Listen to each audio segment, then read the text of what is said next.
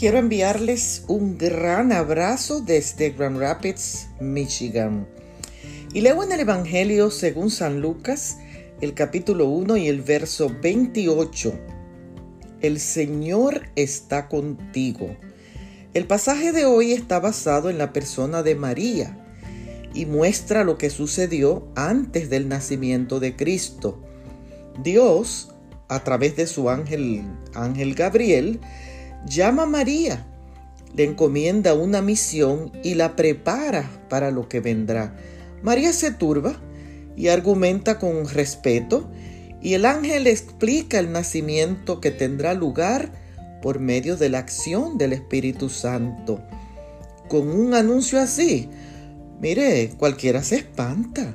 Sin embargo, la gracia y el favor de Dios estaban con María y ella debía regocijarse en ser elegida para dar a luz al Hijo de Dios.